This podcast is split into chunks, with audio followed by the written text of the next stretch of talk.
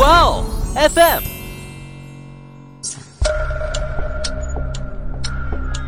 事件众说纷纭，案情扑朔迷离。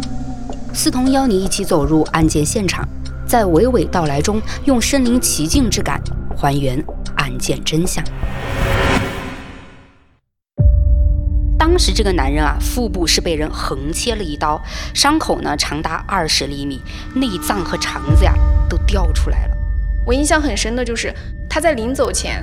用麻袋把岳父岳母家的狗给装起来，然后用木棍就硬生生的打死了。金淑英她发现李百森除了家暴之外啊，竟然还猥亵他们不到两岁的女儿李艳丽。真他不是人，就连亲女儿都下手。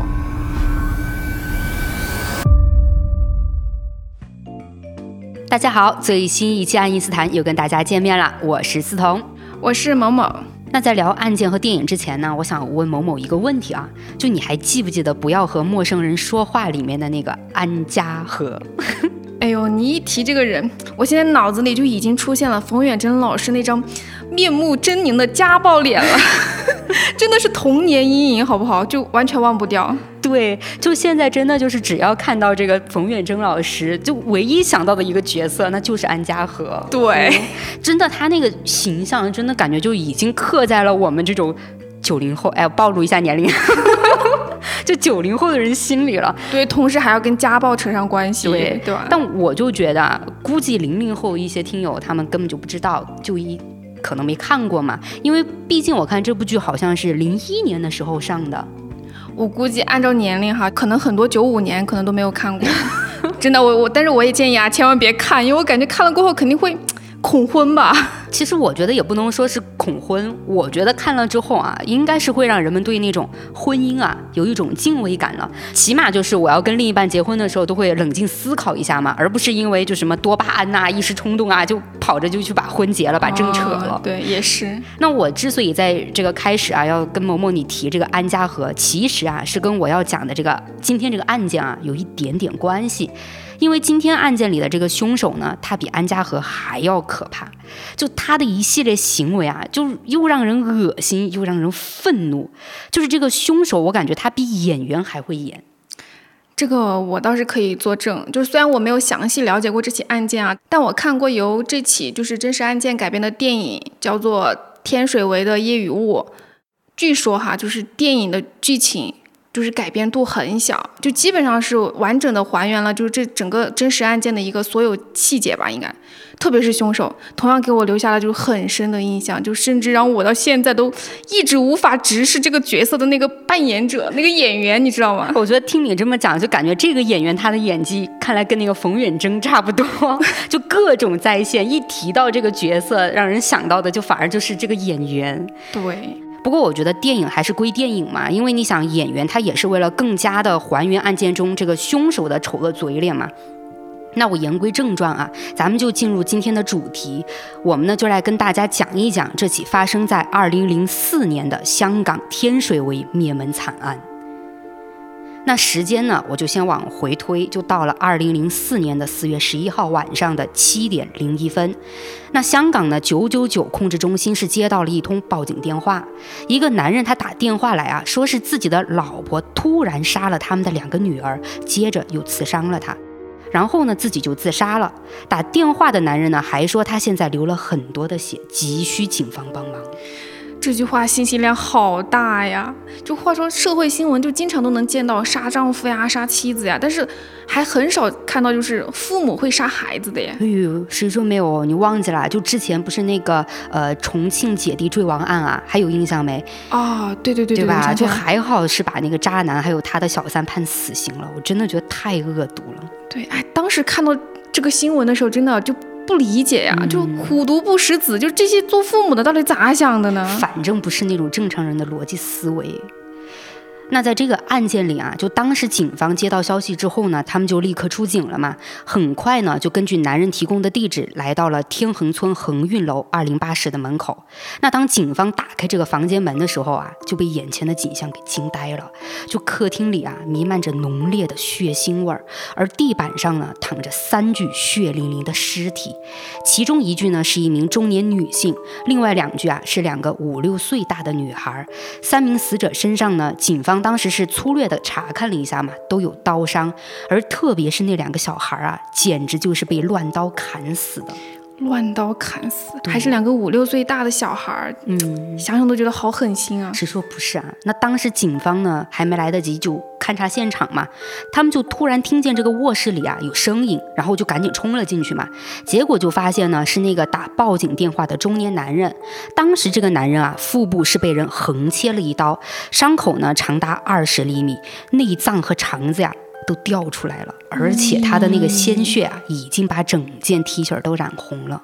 哦，内脏和肠子都掉出来了，真的好，太吓人了。那当时这个男人，你看。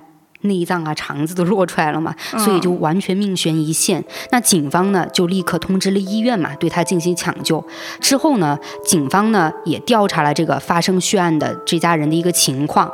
那最后就调查清楚了嘛，报警的男人也就是被送到医院里的那个啊，叫李百森，四十五岁，是案发单元二零八室的户主。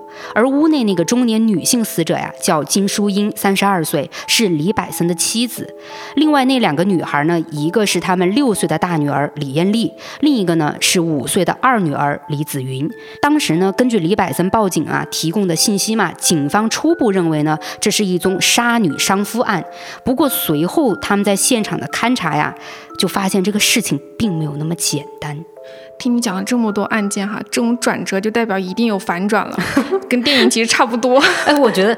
你先不要剧透，就听友他们可能不太清楚这个具体情况，你就先假装自己不知道啊，就配合一下我的表演。OK OK。那在这个案件里啊，当时警方他们不就是里里外外都勘察了吗？结果他们就发现了怪异的地方。首先呢，是他们对现场的血迹干涸情况进行了分析。经过推算呢，警方呢他们发现三名死者遇袭的先后顺序啊是金淑英，然后呢小女儿李子云，大女儿李艳。力，那这个地方就很奇怪了啊！如果凶手真的是这个金淑英的话啊，那他怎么可能会是最先遇袭的那一个呢？对呀，正常情况下，行凶的人没有谁会先对着自己砍几刀的吧？对，所以金淑英这个情况就明显是有问题的。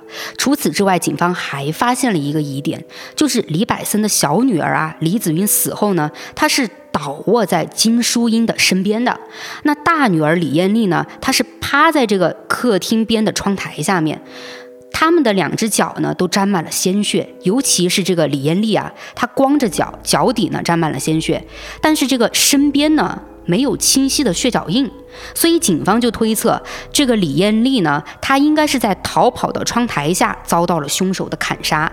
而这个金淑英死的时候啊，脚上穿着一双雪白的袜子，鞋子呢是距离她有五米远。那奇怪就奇怪在啊，他的这双白色的袜子上却滴血未沾。你想想，如果凶手真的是这个金淑英的话，追杀他两个孩子的时候，金淑英的脚上不可能不沾血迹吧？确实，那。这也算就是从侧面说明金淑英是比两个女儿先死的吧？哎，没错。另外呢，还有一个疑点，就是警方赶到现场的时候，他们发现啊，李百森就是那个男的，还有李艳丽和李子云，就这两个小女儿，他们这三个人啊，都是穿着衣服的。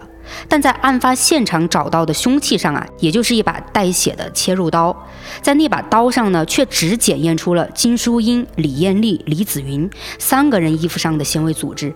那明明你李百森哈，你也中刀了，对不对？那为什么只检验出了金淑英、李艳丽、李子云三人衣服上的纤维组织呢？对吧？那这个凶器上面为什么没有李百森的纤维组织？难道当时这个李百森他是光着身子跟这个金淑英发生搏斗的吗？那在反杀成功后，难道李百森他还会把衣服再穿上？这个就其实有点不太符合常理。确实啊，这个疑点一出，感觉凶手的身份已经很明显了。对。其实真的是很明了啊。那警方发现了那么多疑点之后呢，法医那边对尸体进行尸检，其实也得出了一些结论，这就更让警方是高度怀疑李百森了。那之前李百森他不是宣称金淑英是自杀的吗？但金淑英这个尸体上啊，全是抵抗伤。此外呢，金淑英和两个孩子三个人的死亡时间呢，是案发当天下午的三点左右，误差是不超过一个小时的。而李百森报警的时间是妻子死后至少三小时的七点零一分，那这期间就很奇怪了。李百森他在做什么呀？难道他是昏过去了吗？其实你提到的这些疑点哈，就是电影里面都有，嗯，但是电影里面是将这些疑点就抛给了观众，就并没有进行解释。但是我感觉哈，就是我看的电影看到那里的时候，就觉得李百森应该是在这三个小时里面，就肯定是去布置现场了。他就是想要伪装成自己的妻子，就杀了女儿过后，然后还想杀他，然后他又为了自保就反杀妻子，然后再打电话报警，就完全是他计划中的一出苦肉计，对吧？对。真的从刚才那一系列的疑点啊，我们去分析，就会觉得这个李百森妥妥的是有问题的。但那个时候啊，警方还只是怀疑。他们为了弄清楚事情的真相呢，就去了医院查看这个李百森的伤情。这一查呀，又发现了更多的疑点。这首先呢，是他们发现这个李百森，他除了腹部中了三刀之外，身上呢却没有任何的抵抗伤。哎，等等，就他没有抵抗伤，能说明什么呢？你想啊，就如果凶手是这个金淑英啊，除非这个李百森他是一招反杀，否则不可能没有抵抗伤的。还有他腹部那三个刀痕啊，也不对劲儿。就一般来说呢，就捅别人一刀和捅自己一刀的那个刀口啊，它的刀痕方向应该是相反的。那警方他们对李百森的刀口进行鉴定的时候，就发现。很明显，那个刀痕啊是自残的时候才会产生的，除非行凶的人他是左撇子，才会在受害者肚子上留下相反的划痕。但尸检显示呢，金淑英的右手剪子比左手多，那显然这个金淑英她是右撇子嘛。那这个刀痕就有没有可能是巧合呢？就比如我一下没划开，然后反手划过来，那刀痕的方向不就反了吗？其实如果只是划一次啊，的确可以用巧合来解释。但是你想啊，李百森他腹部是中了三刀，而这三刀的刀痕方向都是一样的，你想这个就不可能是巧合了嘛？就会很让人就怀疑他的一个那种伪装度。当然啊，更重要的是李百森那三处刀伤都伤及了内脏。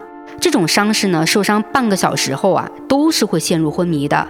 当时呢，李百森被送到医院后，的确就昏迷了嘛。所以由此可以反推，李百森是在报警前五分钟受的伤。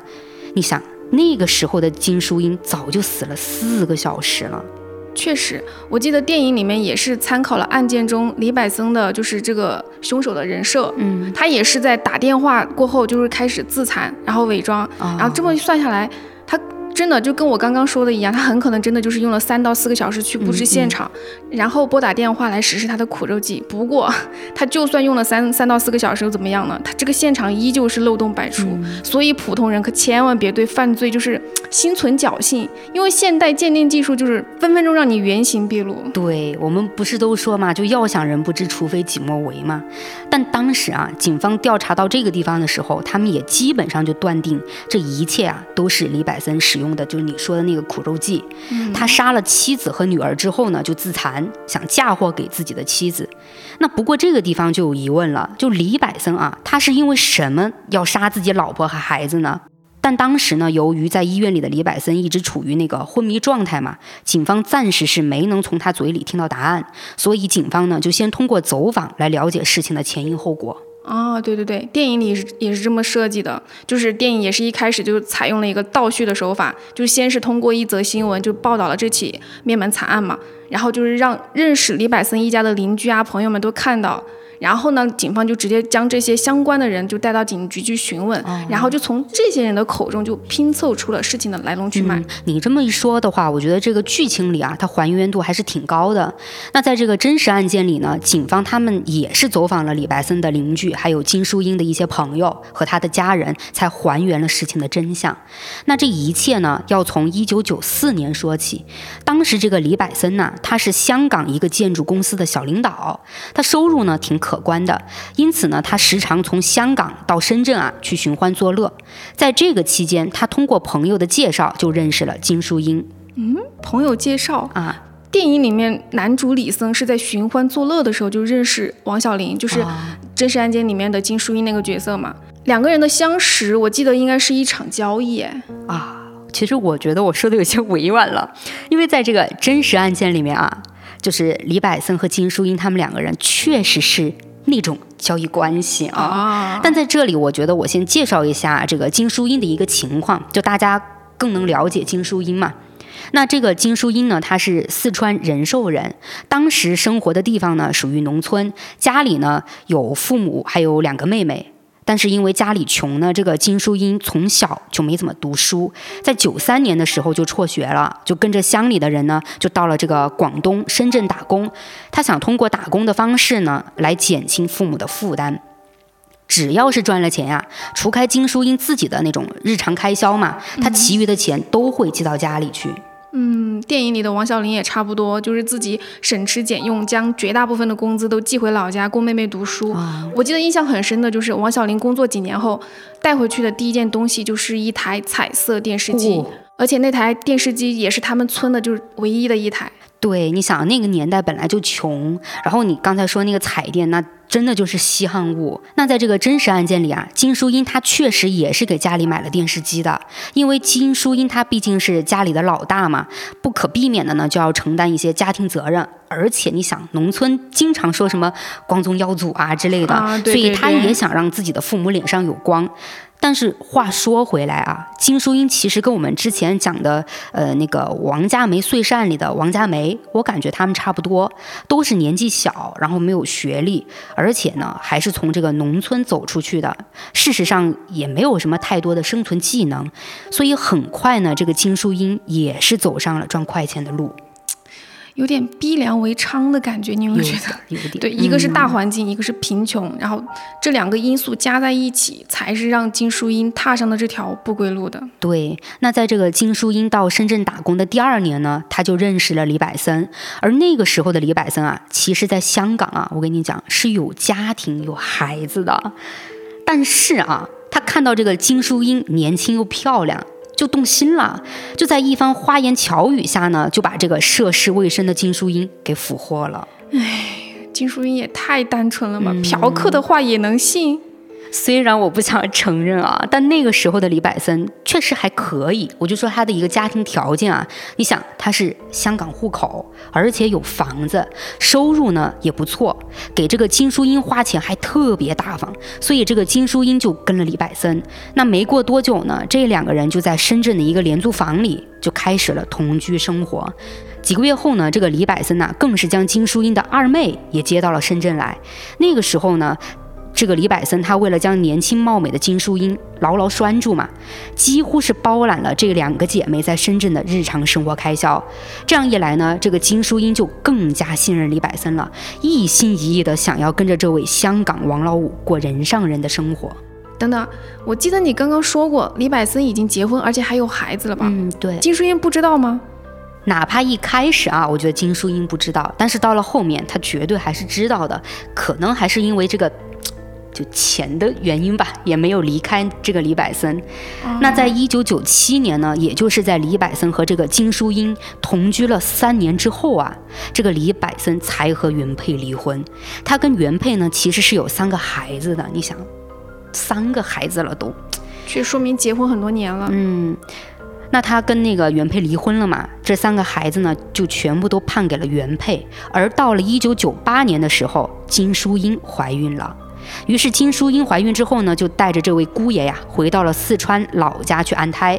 在同年的七月九号，这对非法同居了三年的情侣在民政局才领取了结婚证。三年了，嗯，想不通，图啥呀？啊，图钱？图钱呗。对不起。那我继续说这个案件啊。那一个月之后啊，这个大女儿李艳丽就出生了。李百森呢，为了展示自己的财力，甚至啊还斥资数万元，在他岳父母居住的村口修建了一栋二层的洋房，真的是给这个金淑英挣足了面子。啊，我记得这段剧情在电影里也还原了，啊就是在电影里面，李森跟着王小玲回到了四川老家，一家人坐在一起吃饭的时候，就不可避免的问到职业问题。我记得当时王小林他估计也是想要争面子吧，就说李森是建筑工程师，嗯，李森呢也是被就是岳父岳母捧得可开心了，就在天上飞了，对，立马就许诺说啊，那个什么就是帮岳父岳母建洋啊，都房，放着我来，就那种。嗯，对，好在呢，就李森确实也有一点本事嘛，嗯毕竟是做建筑的，所以就是还真的给他盖起来了。所以啊，他在王小林家里简直是受到帝王般的款待。啊，其实确实是因为在那个年代的农村啊，你想能都能修得起洋房，那绝对都是全村人特别羡慕了。那所以其实，在这个真实案件里啊，李百森这个姑爷呢，在金淑英父母眼里，真的也就是那种不灵不灵、闪闪发光。我跟你讲，嗯。但是啊，李百森他们呢，在四川也没待多久，差不多是在这个呃大女儿李艳丽满月之后啊，李百森就带着老婆孩子回深圳了。嗯，这就走了。嗯那电影里这一块改动还蛮多的。嗯一个是在修洋房的那段时间里，就是王小玲的父母啊，不是对李森就很好嘛，几乎可以说是言听计从，甚至在李森对王小玲的妹妹，就是二妹起邪念的时候，他竟然还是默许的态度。啊，就明明自己大女儿都跟这个男人结婚了，然后男人还对自己小姨子有想法，我觉得这当父母的看见了应该阻止一下吧。没有啊，在电影里面那个剧情哈、就是当时王小玲的父母还指望着李森就修房子呢，我天，所以，所以在他们的纵容下呢，李森就是把王小玲的妹妹给强奸了。啊但是这里拍的很隐晦，又是用一对耳环来掩饰的。嗯还有另外一点，我说的是不同的地方哈，嗯嗯就是你不刚刚不是说真实案件里面李百森一家是自己回深圳的嘛？嗯但是在电影里可不一样，李森相当于是被赶出去的吧？但赶走他的原因并不是强奸王小玲妹妹这件事情，我感觉还挺讽刺的。是李森给王小玲他们家就是修好房子以后，不是花了很多钱嘛，嗯就花光了他的积蓄，他没钱了，所以岳父岳母就嫌弃他了。啊，就是这种态度上的大转变，就是让李森恼羞成怒，所以他才带着带着老婆孩子离开四川，就是回到了香港。那这个岳父岳母 挺实在呀，认钱不认人。但我跟你讲啊，就是因为这种嫌弃，让李森的扭曲性格暴露了。我印象很深的就是他在临走前。用麻袋把岳父岳母家的狗给装起来，然后用木棍就硬生生的打死了。好残忍呐、天呐，我感觉这个是导演在为他后面杀人做铺垫。但是啊，你说到这个电影里的剧情跟真实案件这么对比起来啊，这个真实案件反而是没有那么戏剧性的哈。他们一家三口回深圳的时候呢，李百森他只是除了脾气有些暴躁啊，其他其实都还算是正常吧。因为毕竟那个时候呢，你想李百森他娶了年轻漂亮的妻子嘛，而且又刚生了一个可爱的女儿，收入上也是很不错的。在当时九八年的时候，李百森他月收入啊就已经上万了。哦就正是他春风得意的时候，所以那个时候他还是遵纪守法的好公民，主要呢还是想过幸福日子，当然了，九八年就月收入上万了，确实很厉害呀，还有点羡慕。那不是一般的羡慕。但是啊，最后导致李百森转变的是一场车祸。就在一家三口呢返回深圳没几天，这个李百森啊就出车祸了。那这次意外呢，就导致李百森他的右腿骨折，而不得不去打钢钉帮助他恢复嘛。但是啊，也不知道是当时这个医生的医疗问题，就医术问题出了什么情况，还是说有其他原因啊？这个李百森反而瘸了，走路呢都有些影响。那你就更别说干活了嘛。因此呢，不久这个公司啊就将李百森开除了。那李百森只能靠每月领取政府的低保维持家庭开支。也就是从这个时候开始呢，李百森这个性格突然发生了巨大的改变。嗯，也能理解哈，就跟电影里的李森也差不多，才开始因为有钱就被人吹捧嘛，对这一没嗯钱了就什么都没有了，那心理落差肯定就很大。对，当时这个李百森一家呢，还是与这个金淑英的二妹共同住在这个深圳的廉租房里嘛。血案发生之后，有记者其实去采访过这个金淑英的二妹的。据这个二妹讲呢，车祸出院后的李百森当时经常啊就动不动发脾气，时不时还拳打脚踢金淑英，甚至他们的女儿李艳丽吃饭啊，把这个米掉在桌子上也会被揍。就这两个母女啊。几乎隔三差五就会遭到一顿莫名其妙的毒打。当然啊，最过分的还是李百森不允许金淑英和金淑英的二妹出去啊。这人脑子怕不是被撞坏了吧？金淑英的妹妹又不是他老婆，凭什么不让他外出啊？是啊，我感觉这明显就是囚禁啊！但是啊，金淑英的妹妹态度很坚决的。跟李百森呢是大吵了一架之后，强行搬了出去。那从那以后呢，这个金淑英的二妹就再也没见过李百森了。很快呢，时间是到了一九九九年，而在李百森有家暴，并且家庭还这么贫困的情况下啊，金淑英再度怀孕了。这不得不说，金淑英真的很能忍啊。我估计这个可能跟当时的社会环境以及那个思想观念有关吧。就在那个年代，特别是农村，就不管吵得再凶，打得再狠，只要人没死，都不可能离婚。对，反正早些年哈，我感觉。那个时候的人对婚姻啊，还有爱情啊，都是那种臣服的观念，但这种观念真的特别害人。对，而这个金淑英，我觉得也是多方面的一个受害人。就不管李百森怎么去家暴这个金淑英，她都没有离开李百森。那在怀二胎期间呢，她又带着这个李百森返回了四川老家待产嘛。结果我跟你讲，就在这个待产期间啊，也就是两千年，金淑英她发现李百森除了家暴之外啊。竟然还猥亵他们不到两岁的女儿李艳丽，真他不是人，就连亲女儿都下手。你 你先别生气，注意用语。不是，就我这么生气，是因为电影里面其实也有类似的桥段。就是当时我看的时候，我以为只是导演找的噱头，你知道吧？就是没有想过，就真实案件里面居然是真的发生了。我记得电影里面的那个剧情哈，是李森就是在陪女儿玩，然后呢，剧情设计的也就是有点奇怪，就是小朋友吧，就突然把李森就是爸爸的裤子给扒下来了。当时我看我都愣了一下，我说什么 情况？怎么把爸爸的裤子 扒了？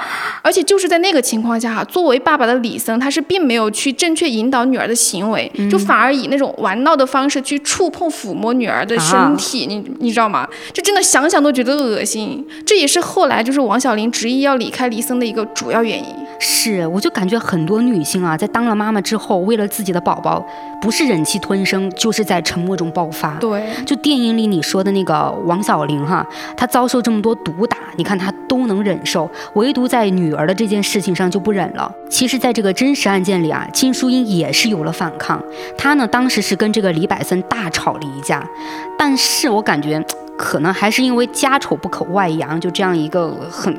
固化的一个思想吧，就最终这件事情竟然不了了之了，以至于金家人啊都是在血案发生之后才知道李百森在四川干过这么禽兽不如的事儿。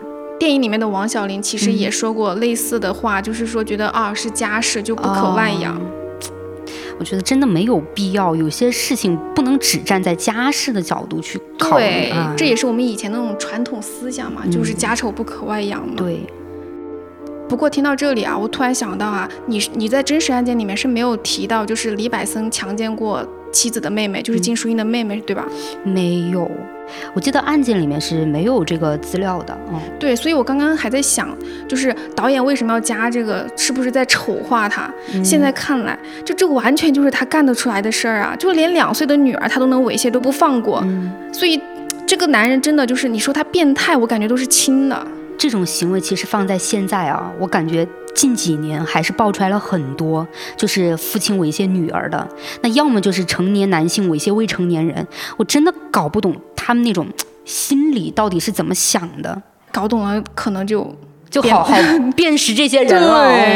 那我们还是先回到这个真实案件里来啊。那在金淑英生下小女儿之后呢，这个小女儿也满月了嘛，这一家四口呢就又回到了深圳。那时间到了二零零三年，李百森呢，他为了能分配到天水围的公屋，同时呢，想为了领取更多的失业救助金，他呢就与金淑英商议啊，将两个女儿接到香港去居住，并且呢，他还将两个女儿的出生证明改成了双胞胎。也就是从这个时候开始，他决定不去上班了。我跟你讲，为什么他有这样的行为啊？因为按照他刚才的那一系列操作呢？这样的行为能够让他呀每个月领到六千块钱的救助金。他是自己能领三千，然后两个女儿抱成了双胞胎之后呢，也能领三千元。同时呢，他的两个女儿可以免费就读幼儿园，政府呢还会分配公屋住，真的就是天天躺着也饿不死了。你说他还上什么班呢？你刚刚提到改双胞胎哈，这应该是当时香港的一个政策吧，就类似于双胞胎可以就是领取那个什么救助金，应该会多一点。这里电影倒是做了改编，就是让王小林直接生了个双胞胎。哦，不是改的，不是前后生了两个就改成双胞胎。对我估计是为了加速就是推进剧情嘛，就是那样子还要回回两次老家，可能就是出于对。电影剧情的一个考虑，所以就那样设计的。不过你说到公屋哈，我记得很多香港电影里面都有提到过，哎，就是或者说是垄屋。其实说白了，那那种地方就是穷人住的地方，跟贫民窟差不多。哎，对，本身这个天水围哈，它确实就集中了很多的低收入人群，还有就是香港的原生村民、大陆移民这些。就本身那个地方感觉就比较乱，所以这个时候的李百森他就理所当然的去钻这个政策空子嘛，明目张胆的摆烂混吃过日子了。那当时这个金淑英呢，因为移民政策的问题，她一开始其实并没有到香港和李百森还有两个女儿一起住，她是独自留在了深圳。一开始呢，她是完全不担心女儿的。因为他觉得呢，女儿们跟着李柏森到了香港啊，就会有更好的生活嘛。但这个地方我真的觉得，这个金淑英心太大了。就之前她不是发现李柏森就有猥亵自己女儿的行为吗？现在竟然还完全不担心自己的女儿跟李柏森单独在一起。啊，我真的觉得他真的不知道咋想的，因为事实上哈，到了零三年的八月，在香港的女儿是亲口击碎了金淑英美好的幻想，因为女儿告诉她呀，自己再一次遭到了父亲的猥亵。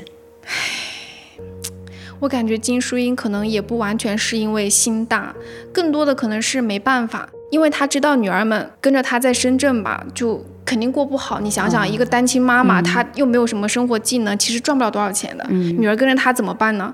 所以我感觉她应该是抱着侥幸的心理，就认为啊，李百森始终是孩子的父亲，不会太过分，而且孩子又小嘛。她真的就是没有想到过李百森这么没有下限。嗯，就她还是太相信这个李百森了。对，不过好在哈，就是女孩还是很勇敢的，就主动跟妈妈说了嘛。不过说到这里啊，我得提一句，就现在不是有很多亲戚猥亵孩子的事情吗？就是是不？嗯，小朋友就遇到这种事情的时候，可能都觉得是大人在跟他玩，就完全不会跟自己的监护人讲。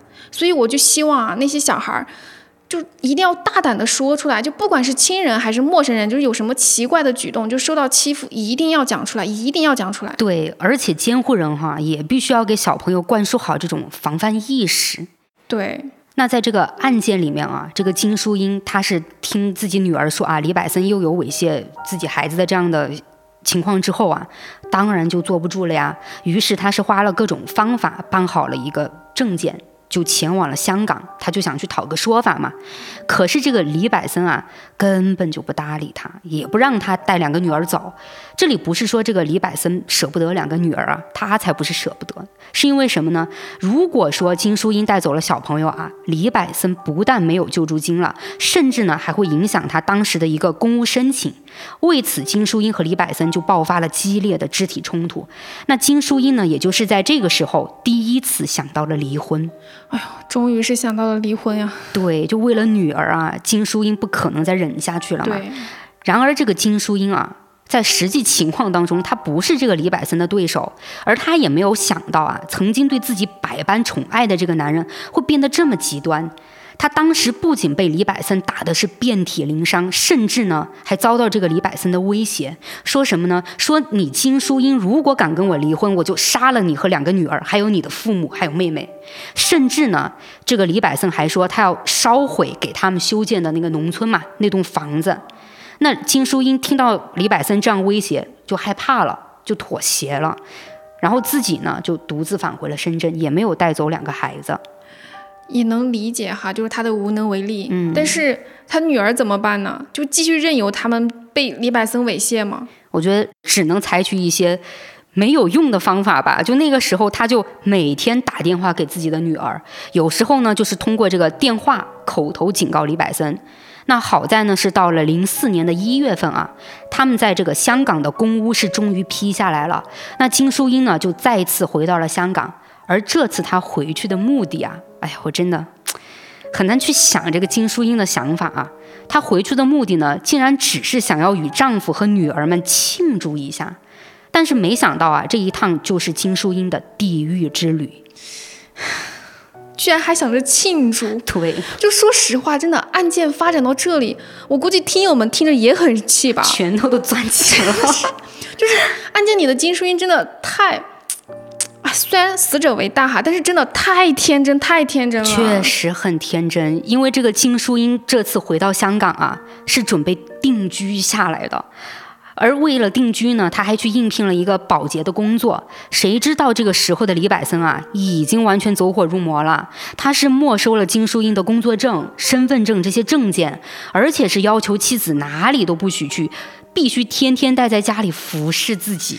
什么鬼呀？他当自己是皇帝啊？他自己不工作就算了，为啥不让妻子出去工作呢？我跟你讲，还有一个原因啊，因为那个时候。这个李百森他是在领救助金嘛？这个救助金呢，就是我刚才提到，就是失业救助。如果说他家里有人在工作，哎，有这个经济收入的话，政府就不会再给救助金了，或者说这个政府呢会把救助金减半。哎呀，怎么感觉这是政府在养懒汉呀？是有这样的感觉啊！而且不止如此，这个李百森呢，他为了不让这个金淑英出门，还把他的衣服这些都给剪烂了，就剪得破破烂烂的。而金淑英，她遇到李百森这样的行为，哈，竟然还是选择妥协，就这么就待在家里了，完全成了李百森的出气筒，几乎就是骂不还口，打不还手。但是啊，但是后面还更气，就直到什么呢？这个金淑英她再次发现李百森又猥亵自己的两个女儿。哎呀，我的天，他那个小女儿应该也不大吧？都是虎毒不食子，就我感觉这个李百森真的就是禽兽啊！不过真的金淑英我也不太懂，就是完全不知道他是怎么想的。就李百森明明就是惯犯了，家暴惯犯、猥亵惯犯，他不想着跑，他非得等到触及女儿过后才去反抗，真的就是。但我觉得 这个地方就是我们也不要站在我们自己目前的这种角度啊。去想这个金淑英，我觉得如果我们换位思考啊，站在这个金淑英的角度去理解呢，其实也能感觉她有自己的难处吧。你想啊，她大陆人嘛，一个外地人到了香港，人生地不熟的，只能靠这个李百森。但是啊，这种一直忍气吞声，确实是啊，我还是要承认，让我们这种旁观者看得很气。不过呢。我还是庆幸一下，这个金淑英她没有彻底麻木，毕竟呢，她在这个时候知道反抗了。那在同年的二月九号，金淑英在得知女儿们都被猥亵了嘛，就发了疯似的冲出家，跑向了这个社区工作室，他去举报李百森猥亵亲生女儿，并且呢还提到了李百森藏了数把刀在卧室里。但是这个时候呢，就是他虽然去找了这个社区工作室，然后提到了这些事情之后，自然也有人去报警嘛。那警方接到报案之后呢，在调查之后，他们警方却觉得啊，无法指证李百森有刑事犯罪行为，最终呢，将金淑英这件事情列为了家庭纠纷。不可能吧？猥亵儿童，哎，感觉不管在哪个国家都是重罪吧？怎么可能会以家庭纠纷来处理？而且还藏刀，凶器都有了。我觉得可能还是在于这个证据不够充分，因为什么呢？因为我自己去分析啊，一个是猥亵啊，是要也有一个那个相应的行为痕迹的。我想可能李百森在当时是没有对女儿有更深入的就那种那种，你懂的啊，就侵犯行为，他可能是没有的。所以呢，金淑英她也是单方面的一个说辞，警方在实际查证过程当中没有查到什么，所以就没办法定罪。那是直到金淑英第二次举报李百森猥亵亲生女儿，那警方呢才接手了这个案件。但是面对警方的审讯啊，这个李百森他完全在狡辩，他说是自己替女儿洗澡，然后呢就洗澡就是你要要要去搓搓香香嘛那些嘛，就难免接触到了下体，还说什么是自己就稍微用力大了一点，他说以后会注意。那就这样呢，李百森就再一次逃脱了罪责。不是，这种说辞，警方怎么会就信了呢？不过，唉，电影里其实也是这样的。当时我看的时候特别生气，就是电影里面那个社工哈，就是去问两个小女孩，结果也是什么都没问出来嘛。不过电影里面有个让我就是印象很深刻的一个画面，就是能十分形象的展现这一家子的人的一个状态。就是男主李森，就是因为嫉妒，就是怕王小玲给自己戴绿帽子，毕竟他们是老夫少妻嘛，嗯，所以就用鱼线把王小玲的双手就给反绑着，然后强行跟他发生了关系，并且在这个过程中，他一直 PUA 王小玲，就是让王小玲反复说一句话：没有李森就没有他的今天啊。关键是这一幕还被就是门口的两个女儿给看见了。天哪，就你说的电影里的这个鱼线捆绑啊。在那个真实案件里，我是没有看见有这样的记录的。不过你说到的那种就是强制发生关系啊，其实就是我们说的那种婚内强奸这种行为啊，在真实案件里是真的有。所以电影其实也是在还原真实案件嘛，就是那些画面真的就是比文字触目惊心多了。确实，我觉得要是我去看这个电影的话，估计已经被真的要被气死了，真的要被气死。那这个案件里面啊，就真实案件里，金淑英刚才我不是提到她报了两次警吗？对，就因为这个行为，她继续遭到李百森的毒打。不过这一次，金淑英她为了女儿啊。就没有妥协了，他是借着身上就遭受这个家暴留下的伤痕啊，是来到了天水围北家庭综合服务中心，他是去举报李百森的家暴行为，而且还同时检举两个女儿并非双胞胎，是这个李百森修改了出生证明。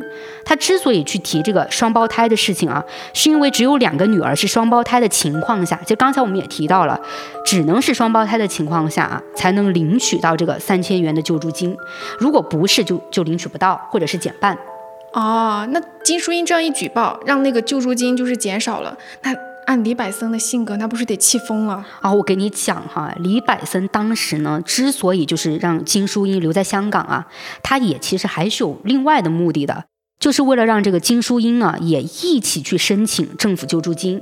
如果计划成功，我告诉你啊，这个李百森他每个月能够领取到高达一万多元的救助金。哦，你想想，就不工作我就能拿到一万多块钱。哦，难怪前面他不让就是金淑英去工作啊，一个是不让他离开，一个是不让他工作。啊，明白。但是啊，金淑英因为在香港呢，她居住不满七年，所以是没有办法申请的。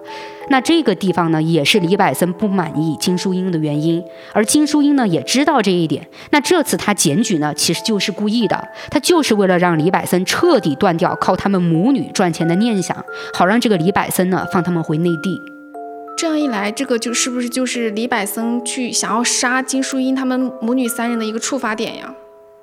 那倒没有哈，因为举报后的第二天啊，李百森他只是将金淑英还有女儿啊那两个女儿赶出了家，然后呢把衣服这些给他们丢出去了。他当时呢就是想用这这种方式来教训金淑英，结果呢是被邻居看到了，邻居们呢就觉得金淑英还有两个女儿很可怜嘛，就帮忙联系了维安中心。这个时候呢就让金淑英母女三人呢有了住处。也就是在这天晚上啊，金淑英第一次向管理员控诉了来到香港后的遭遇，包括李百森猥亵女儿，还有那个李百森对金淑英精神啊，还有肉体上这样的虐待之类的。嗯，对，电影里面王小玲也是到过维安中心的，我记得那里面就是住的全是家暴受害者。嗯，我记得王小玲是刚到那个地方的时候，还遇到了一个四川老乡。这也是从侧面就体现出啊，当年大陆女人嫁到香港后的一个普遍结局，就是都比较凄惨。因为这类婚姻大多其实是没有感情基础的，更多是像交易。内地女人之所以就是嫁到香港，不就是渴望香港的一个身份吗？还有一个就是觉得优越的生活。而香港男人之所以娶就是大陆的女女孩儿，大部分也都是贪图美色，就是往往娶的老婆都比自己小很多。啊，你说这种情况就互相都带有带有这种利用关系、利益链的，那这样的结局根本就不会好。那就像刚才我提到的，就金淑英啊，她不是被送到维安中心了吗？是不是好像感觉她到了维安中心之后就很安全了呢？但是并没有啊。因为金淑英才在这个维安中心住了一个晚上，李百森呢就找上门了。他一边坚称啊女儿们就是双胞胎，一边呢还向这个金淑英道歉，想将母女三人呢接回家。一开始这个金淑英其实是没同意的，直到这个李百森跪下来求她，金淑英就心软了。哎呀。我真的不明白，这种情况下还心软什么呀？感觉这种家暴虐待狂哈，都是犯过错过后就态度端正了。对，嗯。不过这种情况真的跟电影里面一毛一样，就是电影里也是社区中心就安排了社工来调解，就是明明是家暴，却被社工说成是夫妻纠纷、家庭纠纷、床头吵架床尾和。后来也是在李森就是跪下道歉，然后王小林就心软了。啊，我感觉啊，就哪怕是现在有很多这种所谓的调解啊，都是和稀泥。对，就明明知道就是。夫妻双方有一方受到了很残忍的这种对待，但他们都还就是那种调解方啊，都还是从哎你要为家庭出发，你要为孩子想什么。而且还有一点，我觉得那些受到家暴的女性呢，她们也是对丈夫的信赖度很高。但是你想想啊，哪有那么容易就结束的家暴啊？对吧？都说了嘛，家暴只有零次和无数次。对，所以呢，我们回到这个案件里啊，就金淑英当时呢，也是觉得丈夫真的悔改了，就果断呢选择原谅了他，并且呢，在当天晚上就带着女儿回家了。我跟你讲。而且还在第二天，金淑英就撤销了对李百森的所有控诉。不知道该说什么，我也真的是无话可说了。但是啊，我跟你讲，就在他们这一系列迷之操作之后的三天，三天后啊，社区呢又接到了金淑英的报案，称是这个李百森持刀威胁要杀掉他们母女三人。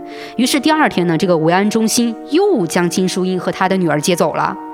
而接下来令人感到不可思议的事情发生了，又没过几天，这个金淑英啊，竟然主动离开了维安中心。她去哪儿了呢？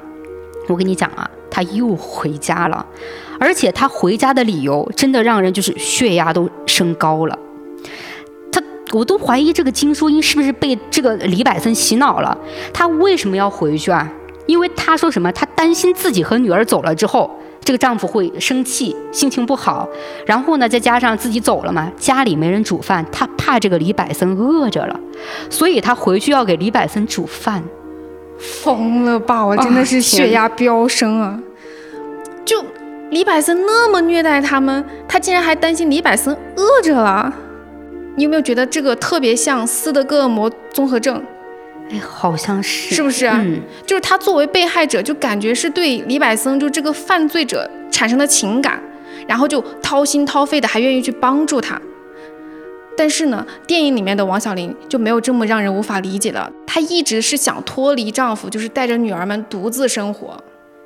就像刚才啊，你提到的这个斯德哥尔摩综合症啊，我感觉金淑英啊，完全就是这样的一个状态，对吧？嗯，而且啊，像现在。我也发现有很多就是那种受到家暴的女性，她们其实也是知道自己的就另一半做了什么很残忍的事情啊，她们也会觉得自己是受害方，就那些女性也会觉得，甚至呢，她们还会害怕男方。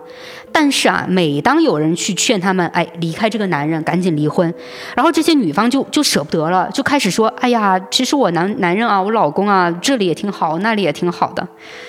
哎呀，我感我感觉就是这个观点说的太多了啊！我说回来，我就继续回到这个案件里。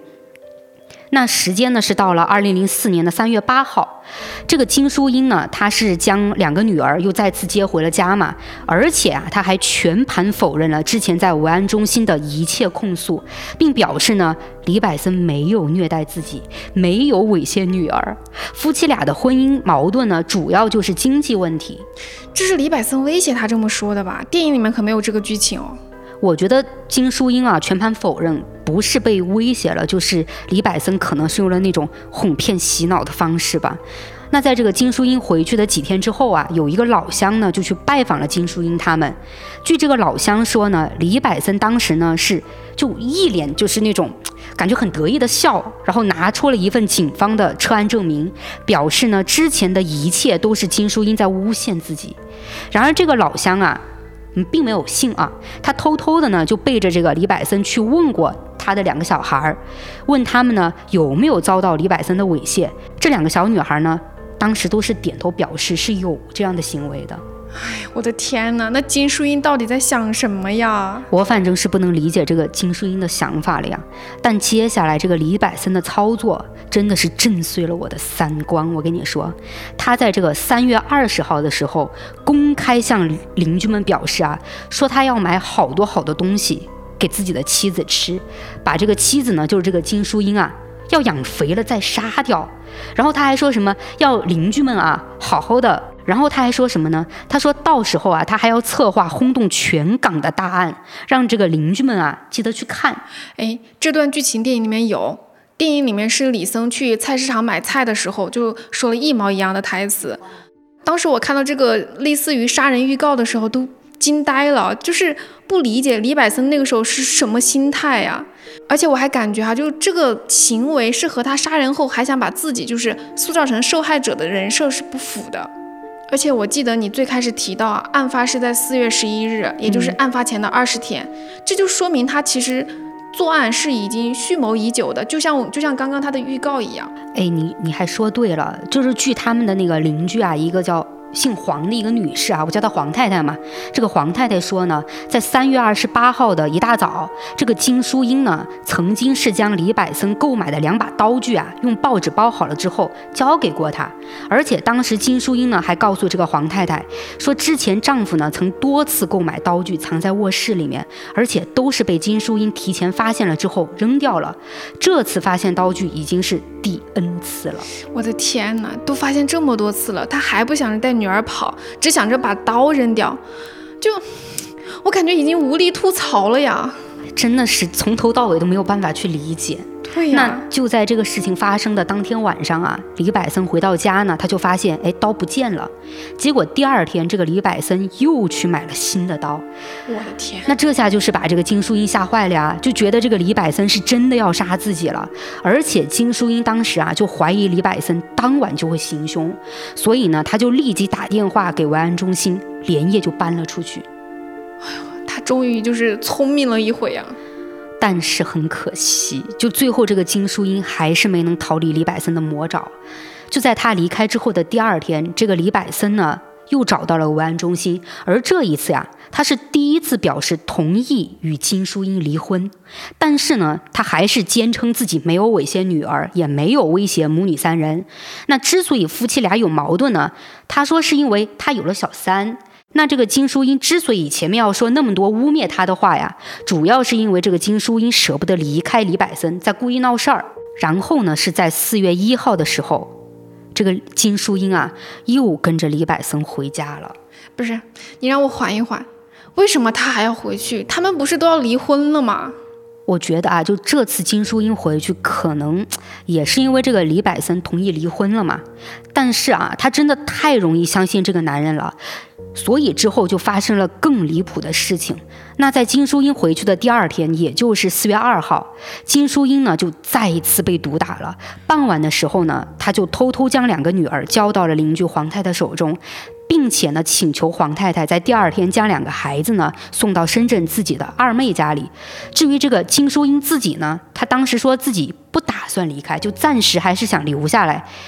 因为他还想和李百森再吃最后几顿饭，说什么自己还想再服侍他几天，算是对这段感情做最后的交代。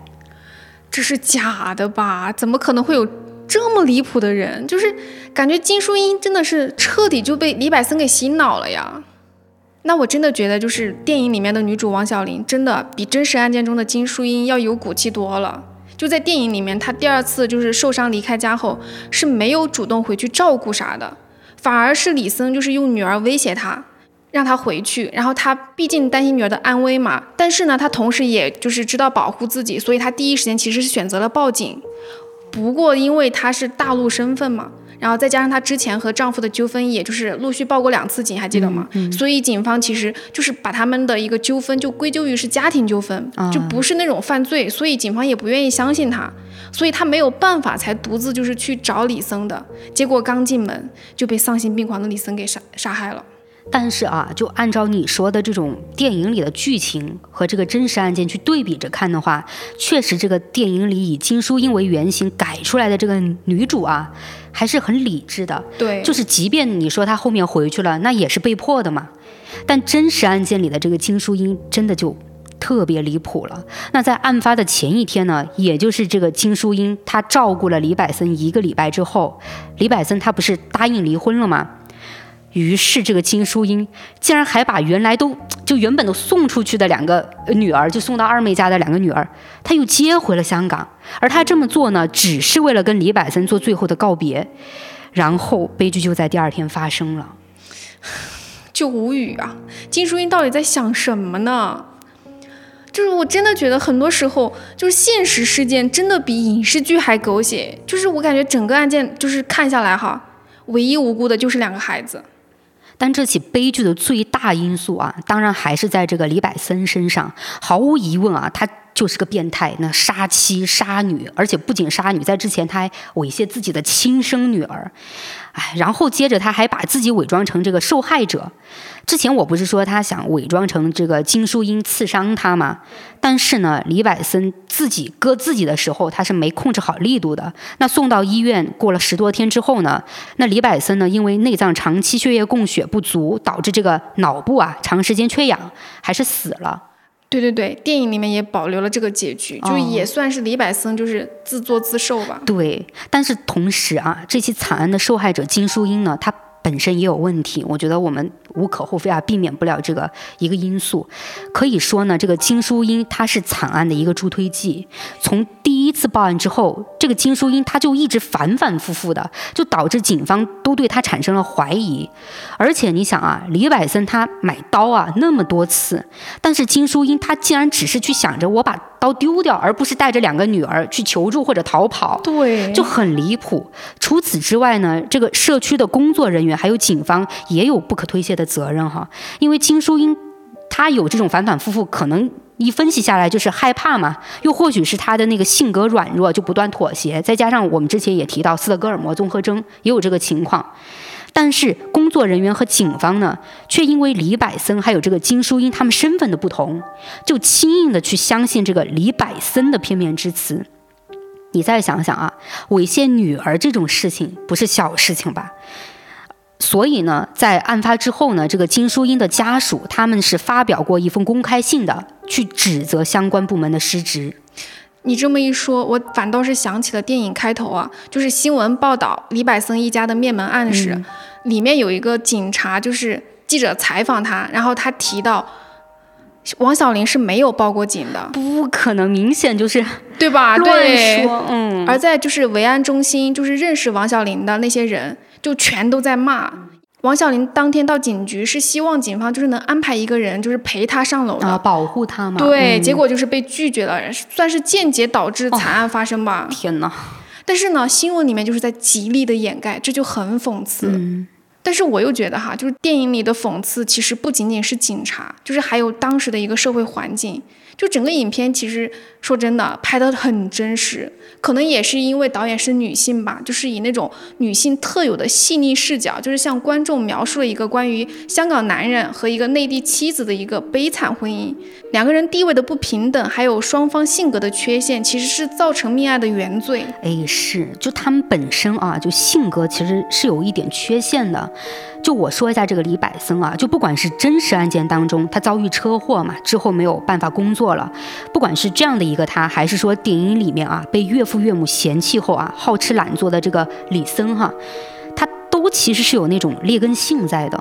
确实，就真实案件中还有车祸残疾，就是作为李百森一个转变的触发点嘛。嗯。但是在电影里面，我感觉更多的是李森就是原有的一个性格缺陷造成的。就因为在电影里面，其实邻居眼中的李森就是为人随和、忠厚老实，就很难将施暴狂魔就是同他联系在一起。他对妻子的毒打，也不希望就是周遭的邻居就是知道，也是顾面子的。同时呢，他又是一个就是生活的弱者，他把社会的压力就是转嫁到了妻子身上，反社会人格的缺陷就是让李森没有朋友，没有一个发泄的对象，嗯，感觉他就是家暴的元凶和香港救济津贴下就是那种好吃懒做小市民的一个社会缩影。其实你这么一讲啊。我觉得也能跟现在就是社会上的那种，就怎么说呢，反社会人格或者有家暴行为的一些人能划等号。因为好多我看很多案件里面啊，那种有极端手段的人，他们在陌生人或者是邻居眼里真的就是老好人，对，都会说，哎呀，他平时人挺好的呀，我们没想到他会做这种事啊，全都是这样的一个评价，就是一种双面人生的感觉。对。那我就在想啊，就是在这个就是这个电影里面啊，导演他想展现的，真的就不是李森这一个人了，而是当时香港那样一个环境下啊，领救助金混日子的那一群人。除此之外呢，就是我们刚才提到的，就有那种就是双面人格的人。对对。不过整个案件哈，也不可否认，就像你刚刚说的，惨案的助推剂其实就是小林的一个性格和出身，也就是金淑英哈。嗯。单从电影来看，小林其实应该是一个既可悲又可怜的女人。贫困的生活就是让她过早的工作，对于金钱的渴望呢，又让她卑躬屈膝。也正是因为她从事皮肉生意，才认识了李森，就成为她悲惨遭遇的开始。同时呢，他的父母家庭又给他灌输那种男尊女卑的封建思想，这也就限制了他面对李森的时候，就是那种反抗态度，只有一次一次的忍辱，就反而造就了李森那种暴力倾向的一个增长。但同时呢，我们其实也明白，他这么做也是因为就是面对人生地不熟的香港，他是知道李森就是是他不得不依靠的一个基石吧。也是啊，就挺无奈的。但从你刚才这么一分析下来啊，我感觉真实案件里金淑英的父母哈也是要对这起惨案啊负上一定责任的，因为在李柏森来到金淑英老家的时候，金淑英的父母对于这个从香港过来的姑爷嘛，是一味的奉承。那这个应该是农村人对大城市的一种盲目崇拜。那这样的一个行为呢，也导致后来金淑英在跟父母讲李百森有家暴行为的时候，父母呢非但没有保护女儿，而是劝导自己的女儿要顺其自然，要逆来顺受。这真的就是在很大程度上纵容了这个李百森的家暴行为。对，电影里面小林的父母就纵容李森对小林妹妹的一个强奸，就是啊，简直就刷新了我的三观啊！那最后啊，其实我想说，不管是这个真实案件啊，还是我们提到的今天这个电影，都是在告诉大家啊，家庭暴力的一个可怕。就希望大家都能认识到，家暴是犯罪行为，是家庭暴力，不是什么家庭纠纷。对，而且一个男人作为父亲，还对自己的女儿动手动脚的，那也要快刀斩乱麻，就跟你不要想着去原谅他。但是话又说回来哈，就是在电影层面。我觉得人们对待罪恶的态度其实也是值得深思的。容忍在任何时候就是都不是解决问题的一个绝佳方式。就是如果有一天，人们对罪恶的事情就渐渐习以为常，那会是一件很危险的事情。就是它会导致我们心中的道德感逐渐失衡，就是人们心中坚守的那种信念和原则会逐渐崩塌。这样的话就会滋生出更多的罪恶行为，整个社会可能就会处于一个混乱、失序的崩溃状态，真的后果不堪设想。如果你说到这儿啊，我也想强调一句，就是咱们中国嘛，自古以来都还是崇尚儒家文化，但是这个中庸之道呢，它并不能解决生活中遇到的所有难题的。在罪恶面前选择和稀泥，其实是对施暴者的一个纵容，更是对受害者的二次伤害。我们也要知道，就是这个忍字啊，头上是悬着一把刀的。那也有很多人在忍受到最后呢。反而是对这个施暴者采取了反杀，反而是把施暴者给杀掉了。但是不管是他杀还是我反杀啊，到最后的结局都是一场悲剧。是的，所以我觉得天水围的夜与雾这部电影其实还是很值得大家去看一看的，因为它不单单是讲述一起就是人伦悲剧，更多的是希望就是所有人能关注惨剧背后更深层次的原因，从而来避免它。对我真的觉得啊，听友们如果感兴趣的话啊，可以去搜来看一看这部电影，还是很能发人深省的。感觉今天的话题好沉重啊，真的。那今天呢，我就跟某某先暂时就聊到这儿啦。我们下期呢，再找一个新的案件、新的电影跟大家继续聊聊。那今天就暂时这样啦，欢迎大家点击订阅、收藏啊，也希望大家多多评论互动哦。好，我们下期再见，拜拜，拜拜。